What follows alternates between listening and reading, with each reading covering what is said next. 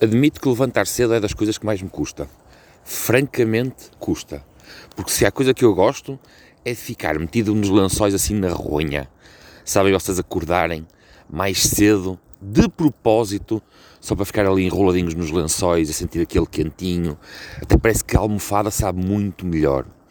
Mas depois existe quando nós precisamos realmente de sair cedo para a rua. Cedo, e o cedo não me refiro 9 horas, cedo refiro-me, por exemplo, 6 da manhã, vá, 7 da manhã, como agora.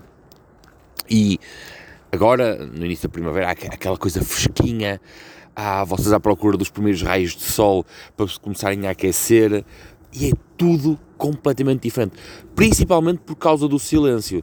Ok, para quem vive na cidade, o silêncio não é tanto quanto isso, mas o mais pequeno canto de pardais, ou de seja lá qual for o pássaro que está para aqui a cantar, já vos parece uma imensidão de natureza. Eu estou um bocadinho melancólico, estou aqui à procura dos meus raios de sol para me aquecer e, e decidi partilhar um bocadinho esta magia convosco.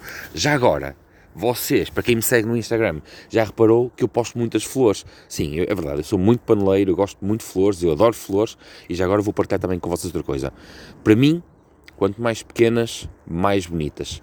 Porque a beleza, para mim, está no detalhe, está naquelas pequeníssimas, pequeníssimas coisas.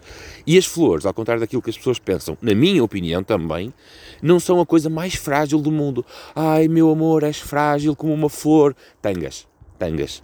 Vocês procurem o deserto mais inóspito e vocês vão encontrar flores. As flores não são uma coisa frágil, as flores são, são guerreiras, são fenómenos da natureza. Beijinho às primas boas, eu volto amanhã.